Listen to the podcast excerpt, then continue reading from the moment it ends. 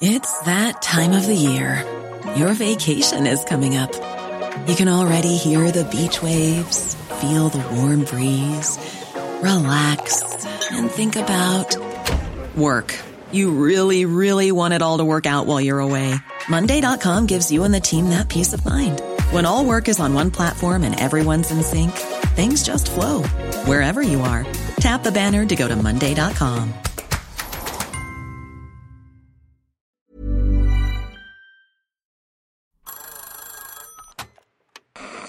Hola. Hola. Hola. Hola, hola. ¿Estás ahí? ¿Quieres saber lo que está pasando en tu país y en el mundo en pocos minutos? Te lo cuento.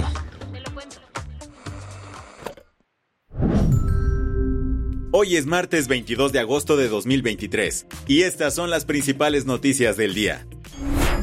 Te lo cuento.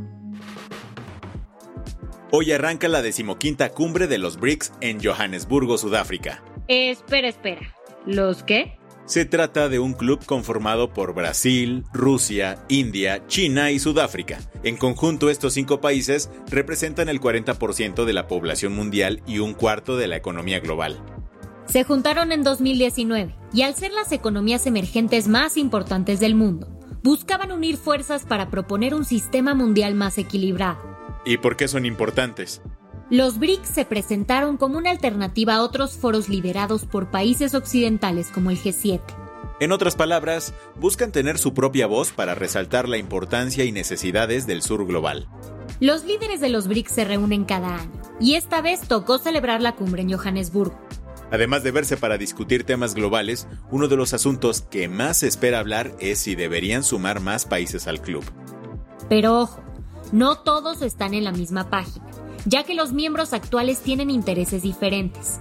Por un lado, China quiere expandir el club para desafiar a Estados Unidos, mientras que India prefiere ir paso a paso para no perder su influencia en la región ante Pekín.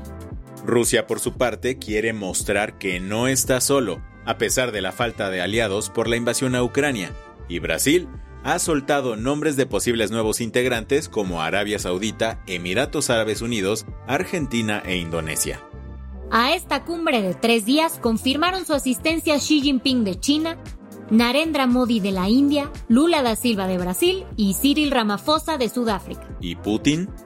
El presidente ruso tenía todas las ganas de ir, pero decidió no hacer. Y es que el miedo no anda en burro, porque tiene una orden de arresto por parte de la Corte Penal Internacional que lo acusa de crímenes de guerra en Ucrania.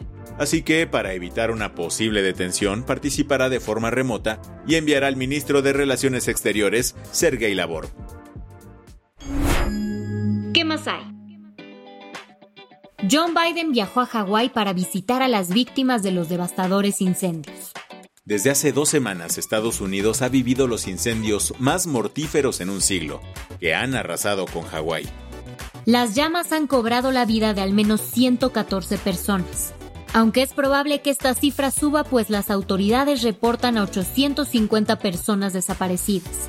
Por la gravedad de estos incendios, el presidente de Estados Unidos, acompañado de la primera dama Jill Biden, viajó a la isla de Maui este lunes para verse con sobrevivientes, rescatistas y autoridades locales. Sin embargo, Biden fue recibido en medio de protestas. Los locales lo esperaron fuera del aeropuerto de Maui con carteles mostrando su disgusto. Es demasiado tarde, se leían algunos. Y es que muchos consideran que el presidente se tardó en abordar la situación. A partir de los primeros comentarios de Biden, cuando las llamas comenzaron, se tomó casi cinco días en volver a hablar de los incendios. Además, el presidente se fue de vacaciones el fin de semana pasado a Nevada. La Casa Blanca ha negado que su respuesta haya sido tardía e incluso ha informado que más de mil trabajadores y personal de búsqueda y rescate han sido desplegados en Mago. Las que tienes que saber.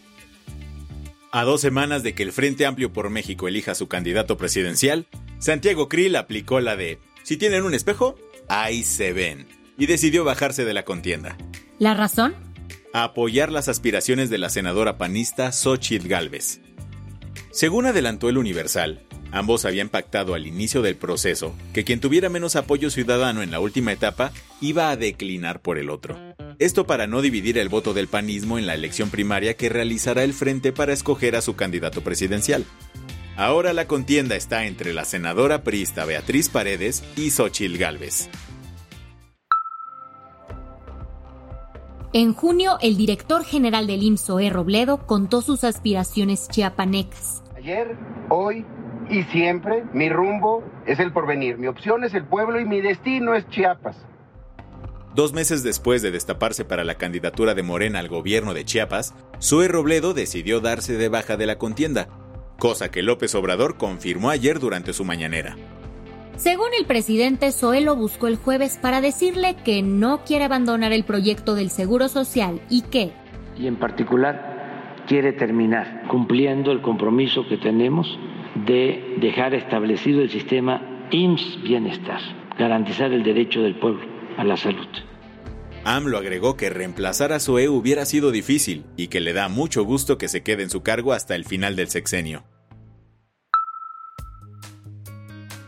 Tras el triunfo de España en el Mundial Femenino, Luis Rubiales, el presidente de la Real Federación Española de Fútbol, besó sin consentimiento a la futbolista Jennifer Hermoso. Lo hizo durante la entrega de medallas. Poco después, en un Instagram Live de Jenny, aseguró que no le gustó el gesto. Por eso ayer en un video para redes Rubiales admitió. Seguramente me he equivocado, lo tengo que reconocer. Bueno, eh, ocurrió lo que ocurrió, yo creo que, que de manera muy espontánea repito, sin mala fe por ninguna de, las dos partes, ¿no? Y como las críticas están al mil, Rubiales terminó diciendo esto. Desde luego, si hay gente que se ha sentido por esto dañada, tengo que disculparme, no, no queda otra, ¿no? Para muchos este intento de disculpa no fue suficiente. Yolanda Díaz, la líder del partido Sumar y vicepresidenta del gobierno español, pidió la renuncia de Rubiales. Sin embargo, él sigue en su cargo. Miguel Bosé y sus dos hijos pasaron un momento de terror en su casa de Ciudad de México. Resulta que 10 hombres armados asaltaron su casa en un fraccionamiento de la alcaldía Álvaro Obregón. Aunque esto ocurrió el viernes por la noche, fue hasta ayer cuando Bosé contó todo en su Instagram. El cantante español señaló que él, su familia y el personal que trabajaba en su casa fueron amarrados por más de dos horas mientras lo asaltaban. Aunque todos se encuentran bien, contó que los ladrones se llevaron dinero en efectivo, un montón de joyas y su camioneta que fue recuperada ayer. Ahora las autoridades investigan cómo este grupo ingresó al fraccionamiento. Bosé rechazó que vaya a dejar México, país en el que vive desde hace años y que, según él, es el más hospitalario del mundo. La del vaso medio lleno. Poco después del Gran Premio de Gran Bretaña de la Fórmula 1 en Silverstone, Inglaterra, se llevó a cabo la competencia Formula Student. En ella, universitarios diseñan y construyen monoplazas de carreras, poniendo a prueba sus habilidades de ingeniería y negocios. En esta edición se reunieron más de 120 universidades de todo el mundo. De todas ellas, el equipo de TM Racing del TEC de Monterrey logró el segundo lugar en la categoría Concept Class, esta categoría evalúa el diseño, software de ingeniería y planificación de negocios y costos de los autos que compiten. Ahora estos jóvenes emprendedores buscan patrocinadores para competir con un auto tipo Fórmula, proyecto en el que ya llevan un avance significativo. Con esto cerramos las noticias más importantes del día. Yo soy Andrea Mijares. Y yo soy Baltasar Tercero. Gracias por acompañarnos hoy en Te lo Cuento. Nos escuchamos mañana con tu nuevo shot de noticias. Chao.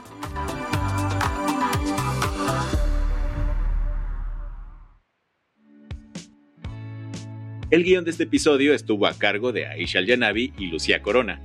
Paula Gándara es la editora del guion y la dirección editorial es de Sebastián Erdmenger. Gelúe Santillán es la directora creativa y el diseño de sonido está a cargo de Alfredo Cruz. ¿Quieres estar al día? Nos encuentras como arroba te lo cuento en Instagram, TikTok, Snapchat y Twitter. Hey folks, I'm Mark Marin from the WTF podcast and this episode is brought to you by Kleenex Ultra Soft Tissues your ally to help tackle your allergy symptoms this season. I love the change of seasons, but nobody loves pollen and all those other things floating in the air that make you sneeze during this nice weather. Kleenex Ultra Soft Tissues are hypoallergenic and allergist approved. So fight back against watery eyes and runny noses without worrying about irritating your skin. For this allergy season, grab Kleenex and face allergies head on.